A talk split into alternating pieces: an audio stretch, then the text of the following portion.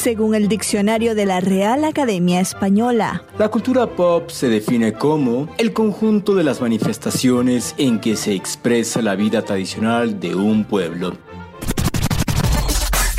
Nosotros la definimos como música, cine, televisión, famosos, teatro, moda y arte.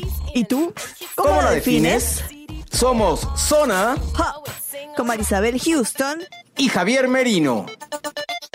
Y en esta ocasión regresamos a una de mis pasiones que es el teatro musical. Marisabel, hablamos nada más y nada menos que con las protagonistas de un musical que ya estuvo en Broadway, que Netflix ya hizo una película. Ellas son nada más y nada menos que las protagonistas de The Prom o la graduación en español, si así pudiéramos traducirlo. Ahorita las vamos a presentar. Soy Javier Merino desde la Ciudad de México. Mi cuenta en Twitter es arroba merinoCNN y en Instagram me encuentran como Javito73, www.cnne.com diagonal zona pop, la página con todos los artículos poperos y www.cnn.com diagonal zona pop, la página con todos los episodios. Houston hasta Atlanta, Georgia. Hola, yo soy Marisabel Houston desde la ciudad de Atlanta. Me encuentran en Twitter en arroba Houston CNN y en Instagram arroba Marisabel Houston. El podcast está como Zona Pop CNN en Spotify, en Apple Podcasts, en Google Podcasts, en Deezer Latino, en iHeartRadio o cualquier otra plataforma que usted use para escuchar los podcasts. Vaya allá, se suscribe y si está en Apple Podcasts, por favor déjenos unas estrellitas de recomendación. Ya lo dijo Javier, un tema que a él le apasiona y siento que él va a tener la voz predominante en esta entrevista, en esta conversación, ya que eh, cuando se trata de teatro musical, eh, yo quedo en su mínima expresión porque no soy especialista y no soy tan apasionada como él, pero bueno, Javier, preséntanos a las protagonistas, a las invitadas que tenemos el día de hoy, poder femenino, pero por completo en este episodio de Zona Pop CNN.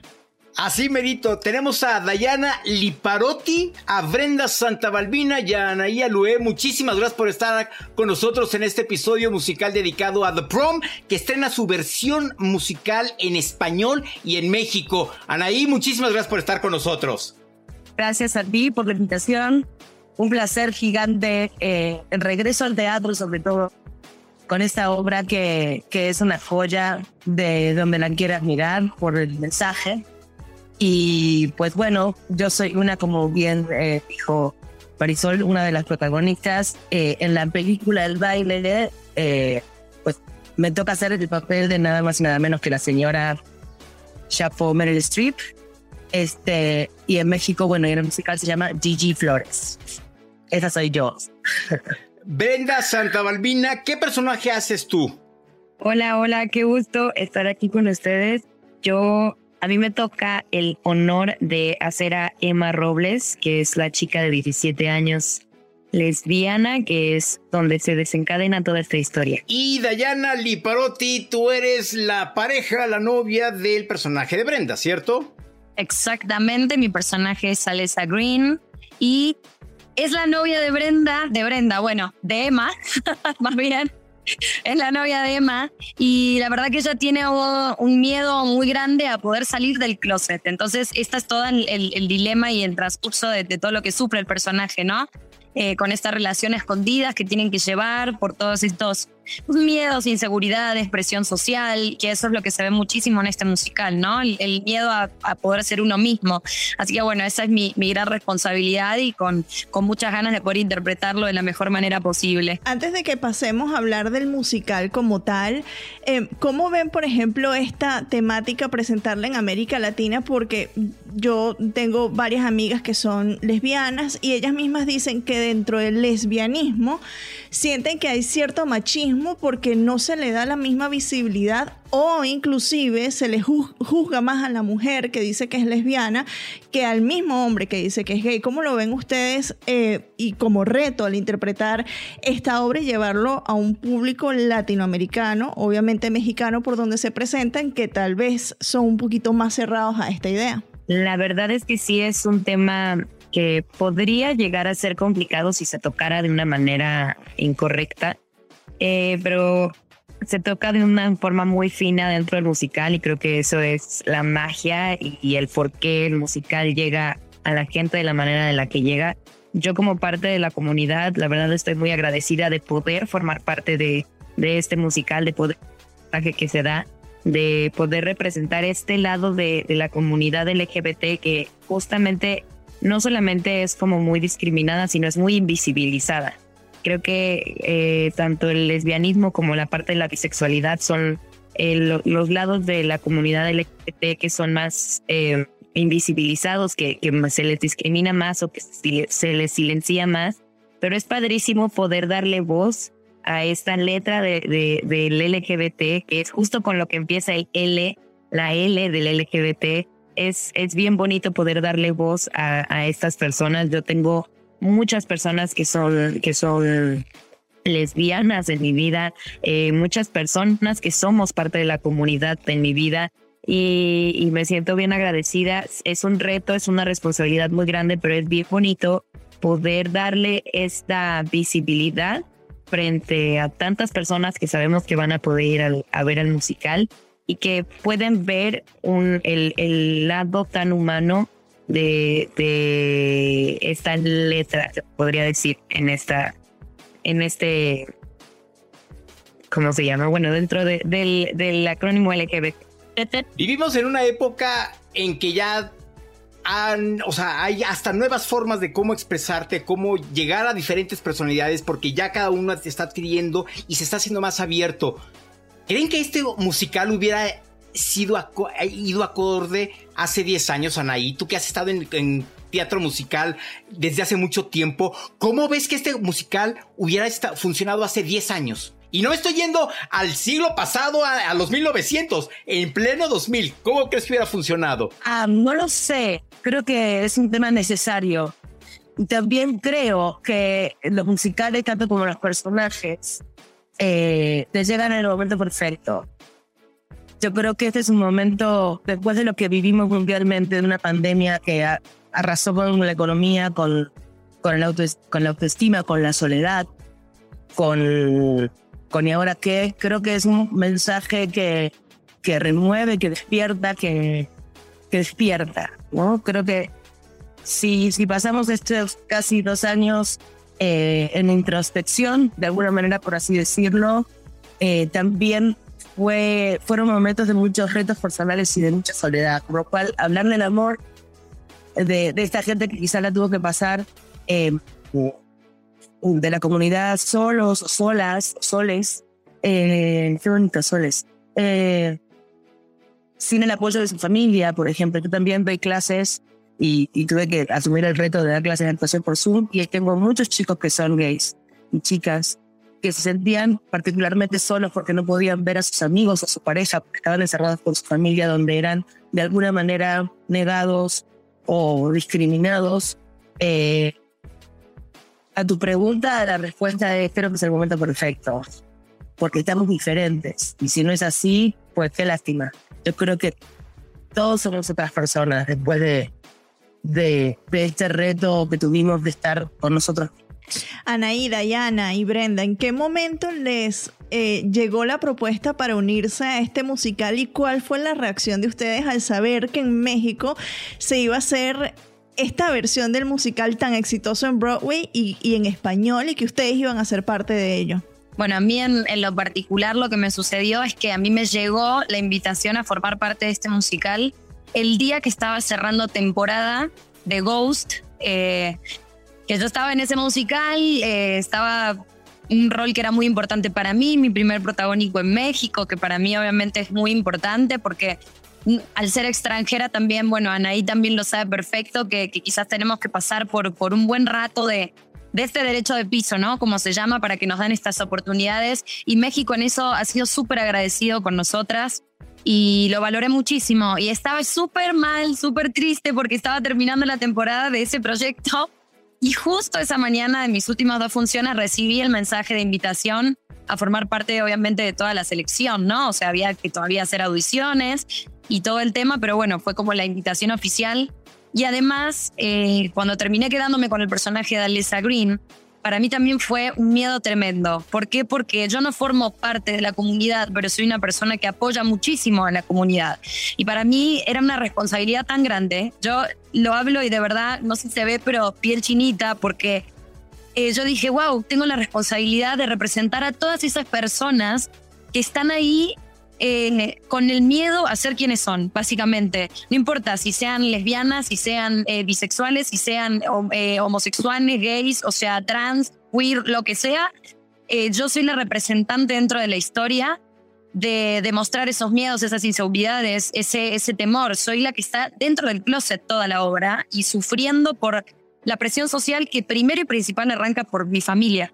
Entonces, ya de, por sí, sentir que tu familia es eh, como lo principal que te está diciendo no seas quien quieres ser, es tan complicado y es algo por lo que pasamos todos, independientemente de, nuestra elección sexual, sino de, de, hasta de dedicarnos al arte, de no seguir con los estereotipos que todo el mundo está esperando que uno siga, de ser la médica, la doctora, la contadora, ¿no? O sea, todo ese tipo, ama de casa, ¿no? O sea, todo ese tipo de cosas que de repente cuando me quedé con el personaje de Alesa dije, ay Dios mío, qué nervio, qué miedo, qué responsabilidad tan grande y a la, vez qué felicidad de poder hacer esto. Y lo primero que hice fue empezar a hablar con amigos y amigas y amigues de la comunidad para que me contaran sus experiencias, para poder yo sentirme más presente con esto, conocer sus historias y fue algo espectacular para mí, es algo que disfruté desde el momento uno y ahora que ya nos vemos en el escenario y que yo veo a, a mi Emma y me enamoro de ella todas las funciones cada vez que empieza ese musical, para mí es algo tan hermoso de sentir que nada, fue como una explosión y más con esto que mencionaban ahí, ¿no? Después de un año tan duro, de perder a tanta gente, de perder nuestra estabilidad, nuestra economía, nuestro, pues, nuestro corazón, un poco. Yo siento que, que perdí parte de mi corazón con la gente y, todo el alejamiento que tuvimos de todo el mundo. Entonces, ahora sentir que estamos contando pues, esta obra que no habla de más ni menos que del amor. No, bueno, yo estoy, pero extasiada y ya quiero que vengan a verlo, quiero que disfruten porque de verdad sí la van a pasar increíble. Brenda y ¿y a ustedes cómo les llegó la propuesta y qué pensaron cuando lo recibieron? Ay, bueno, eh, primero las mayores, Brenda. Eh, pues mira, a veces la gente piensa que, que la vida del de, artista, sobre todo de teatro o de musicales, es que el productor llama, agarra el teléfono y te dice, te invito, ¿no? Y yo puedo escribir un libro de que mi vida es una audición. Llevo muchos años de carrera, muchos, muchos, muchos, muchos musicales y siempre, y sabes qué, me gusta, me gusta el proceso que uno cuando va a audicionar se está vendiendo a uno mismo y es que vendas tortillas que no te las compran, ¿no? Eres tú que está ahí ofreciendo tu producto, quién eres. Eh, obviamente, todas hemos tenido nos en la carrera, pero han sido muchos más sí y, y cuando, cuando me encuentro con ese personaje eh, y se empieza a, echar la voz de que había visiones, este, muchos amigos, compañeros, colegas me dijeron, es que cuando nos enteramos que venían de prom y dijimos, Anaí tiene que hacer chichi. O sea, Anaí tiene que hacer chichi. Y yo ni lo sabía cuando ya empezamos a poner en las redes que sí voy a hacer. Me decían, es que desde el día uno dijimos Anaí chichi. Así que tengo que tengo que este, llegar a la, expectativa, que para mí eso es grande. Eh, cuanto más has hecho, quizás más sea la responsabilidad que tienes, en la expectativa de la gente de no, de que cada trabajo sea superior al anterior. Eh, lo último que hice musical fue Billy Elliot, la señora Wilkinson, y ha sido uno de los personajes más entrañables de mi carrera. Y ahora viene Gigi que no le debe nada a, Wilkinson y es una mujer también muy poderosa que tiene que ver mucho conmigo también. Creo que por eso la gente pensó en que podía hacerlo, porque es una mujer que ha dedicado su vida a su carrera y se ha olvidado un poco de su mujer. Eh, no quiero contar más, pero sí un desenlace en el segundo acto donde ella se, se plantea eso de, wow, ¿qué hice? ¿No? Eh, ¿Por qué no? Uh, bueno, eso, te conté, la audición, audición número 754. Brenda, ¿tú? Eh, justo hace tres días, el viernes de la semana pasada, me lanzó un recordatorio Facebook de que hace un año vi el trailer para la película y estaba yo súper emocionada porque moría por verla, porque soy fan de Nicole Kidman, de Meryl Streep, por supuesto, y moría por ver la película y en diciembre, cuando por fin la vi con mi exnovia, eh, me acuerdo que estaba yo en la sala y yo lloraba después de ver la película y le decía, es que esto es teatro musical, esto es lo que yo quiero hacer. Y yo lloraba y le decía, me urge que se termine la pandemia, me urge y, y quiero hacer algo así, quiero hacer algo como de prom, ¿no? Y pum, el universo dijo, mira, toma hijita. Lo decretaste. Eh, em, cuando vi las audiciones, yo me enteré de las de que había eh, llamado para las audiciones dos días antes de que terminara la convocatoria y pues mandé mi material y pues ahí estuve desde la audición número uno. Eh, es el primer musical de gran formato en el que estoy eh, y tengo la fortuna y la dicha y el honor de, de estar como la protagonista. Eh, cuando me dijeron, me acuerdo cuando tuve uno de los callbacks que justo me tocó con, con Diana, con Dai, eh, yo la veía y yo babeaba porque soy súper fan de Dai. Entonces hubo un momento, yo además tengo un negocio de cheesecakes y un momento en la pandemia que le mandé uno, un cheesecake a ella como, eh, como intercambio. Y, y, este, y entonces dije, ¿cómo me le acerco? ¿Cómo me le acerco? Pues me le acerqué diciéndole, oye, ¿te acuerdas de este cheesecake? Pues fui yo la que te lo mandé.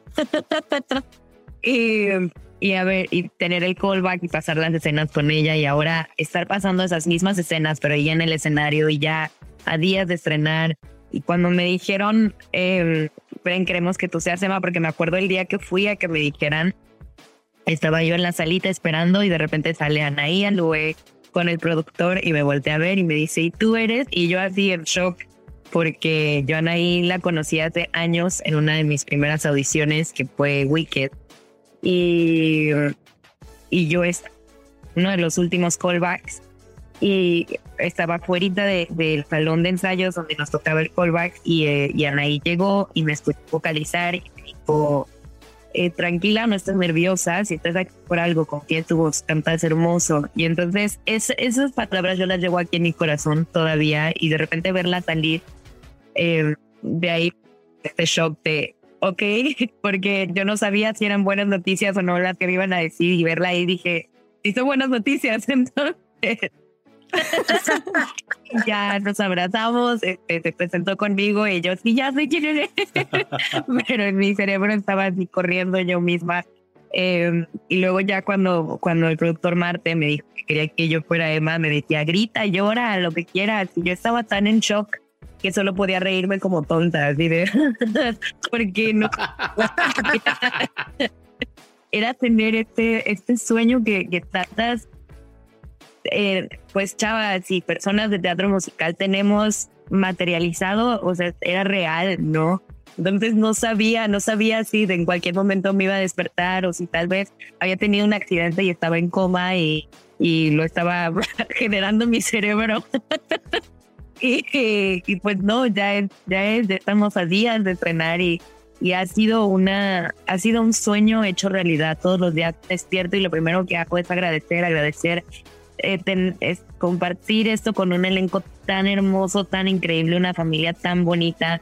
Eh, y agradecer por, por, que, por tener esta oportunidad y por poder que, que mi primer protagónico sea para contar esta historia a mí me, me, parece un gran regalo del universo. Y es justo algo que yo quería mencionar. Estamos grabando este episodio cinco días antes de que se estrene. Subimos este episodio el viernes para invitar a que hoy en la noche, o sea, el viernes, vayan a ver el musical.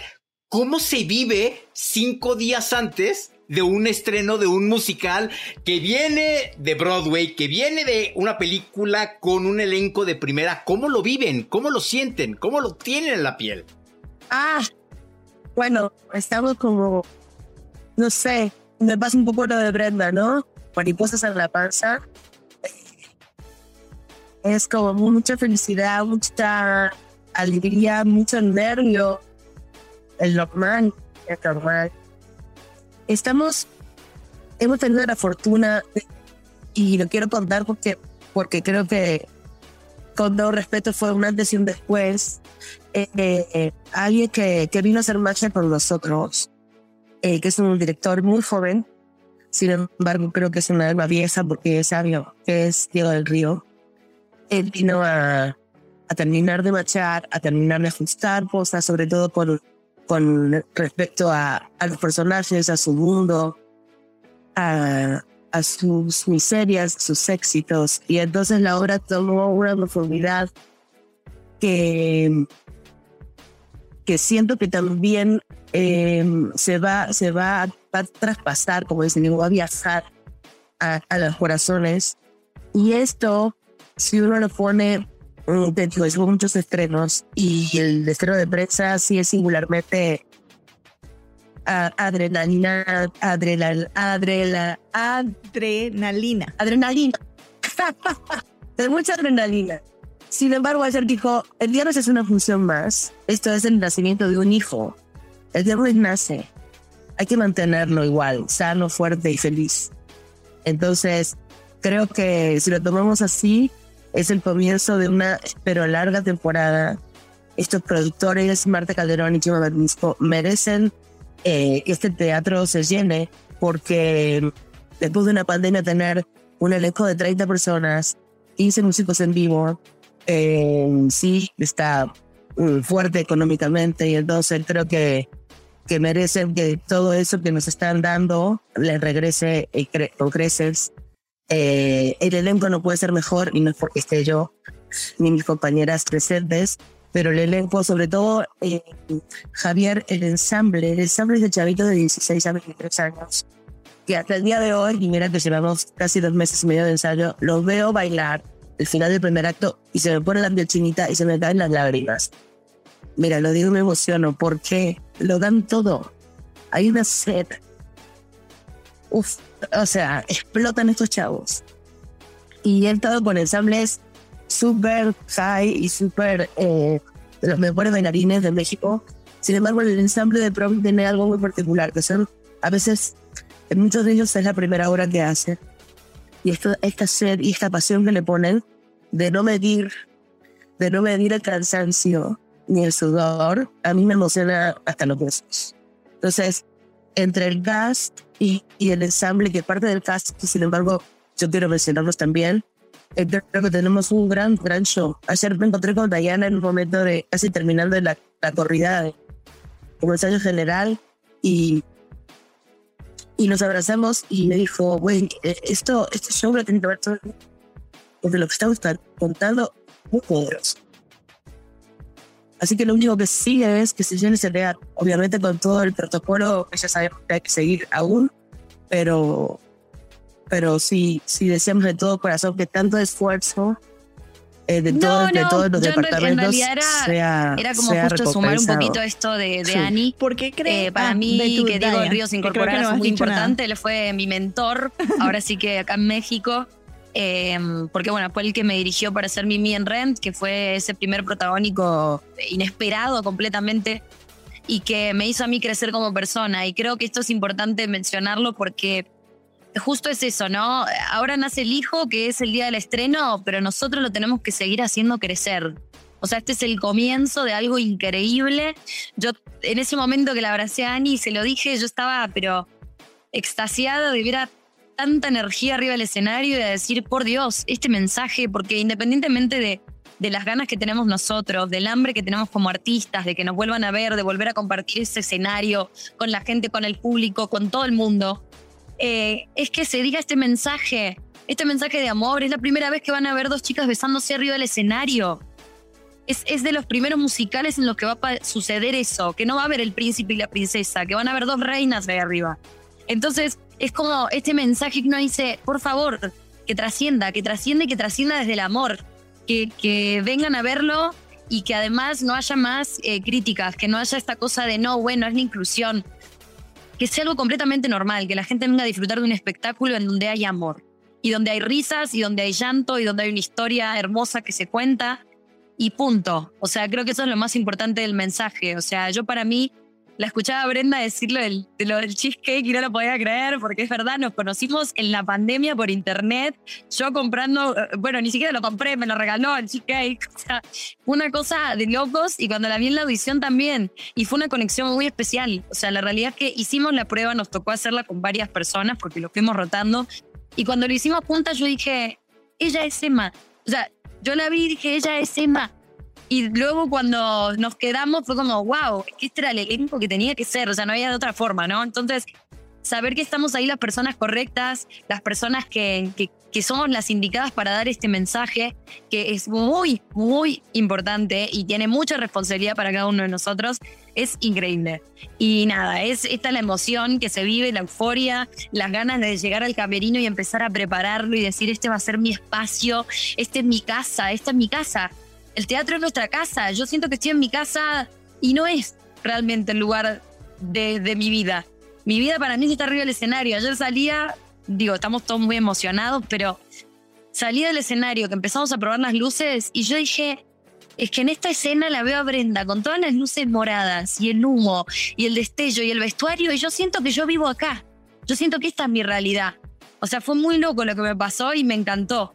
Entonces yo creo que eso es lo que queremos que la gente vea, que se sienta que está al lado nuestro en el escenario, viviendo la historia como si fuera la amiga de Emma, el amigo de Emma, el amigue, lo que sea. estén ahí con nosotros conectarlo desde, ese, desde esa, de esa cuestión interactiva, que se sientan parte del escenario, que se sientan parte de la historia de verdad. Por favor, que México, eh, ahora sí que con esto se, se dé la oportunidad de escuchar este mensaje y de, que no hayan prejuicios, de que se sienten y que digan quiero ver una historia de amor, punto. Ya para finalizar y antes de que Zoom nos juegue la mala pasada de cerrarnos la conversación, quería preguntarles por qué creen ustedes que la música es tan, es como un, un elemento catalizador o, una vía tan perfecta para hablar de temáticas, para visibilizar situaciones y sectores que tal vez uno diciéndolo con palabras o en un libro no se capta y no cala tan, tan fuerte dentro de una persona. Yo creo que la música es un lenguaje universal. O sea, incluso puedes escuchar una canción que esté en un idioma que tú no conoces, pero te vibra y lo sientes. Y algo que tiene maravilloso este musical es que la música y cada canción te vibra en un lugar diferente del cuerpo. Entonces es bien bonito y además Ruth Robles, que es nuestra directora vocal y que hizo unos arreglos únicos, maravillosos, nuevos y, extraordinarios, se encargó de hacer que, que se exponenciara, ¿no? Entonces, la música en la vida es, es, creo que la mejor forma de expresarse y creo que nosotros como cantantes y como, y como artistas tenemos este, este placer y este, esta responsabilidad de poder llegar a la gente a través de, de nuestras voces, que, que, ellos puedan cerrar los ojos y a lo mejor no estar viendo la escena o incluso no entender de lo que estamos hablando y que sientan lo que queremos decirles y es algo bien bonito, es, es un honor bien grande, es un regalo muy, muy fuerte. Em, yo creo que la música es el mejor de los idiomas. Y, y, no podríamos eh, expresarnos de una mejor manera. Recuérdenos cuándo, dónde, a qué hora, en qué teatro, todo, por favor, para las personas que nos están escuchando. Anaí. Sí, el teatro es acá en la Ciudad de México, en el CCT2, Centro Cultural Teatro 2, que está en la colonia Roma, esquina Cuauhtémoc y Puebla. Eh, las funciones van a ser de viernes a domingo, los viernes 8.30 de la noche, sábados 5 y 8.30 y domingos 1 y 5.30. El boletos están disponibles en Ticketmaster y en taquilla del teatro y hay para todos los precios, obviamente con el protocolo, como dije antes, eh, que se sigue solicitando, así que el teatro es seguro y nosotros estamos sabidos de, de de que de tenernos ahí para, para compartir esto, que es tan hermoso. Marisabel, vente a la Ciudad de México para que veas The Prom, para que vayamos y, y terminemos cantando y, y porque seguramente el último número vamos a todo el mundo se va a parar y va a gritar y va a volverse loco. Vente Marisabel a la Ciudad de México para que vayamos a verlo. Bueno, sí, Javier en la función del viernes está en primera fila. No se distraigan con la eh, con la euforia que él va a tener porque ya me lo puedo imaginar eufórico durante todo el musical, durante toda la obra.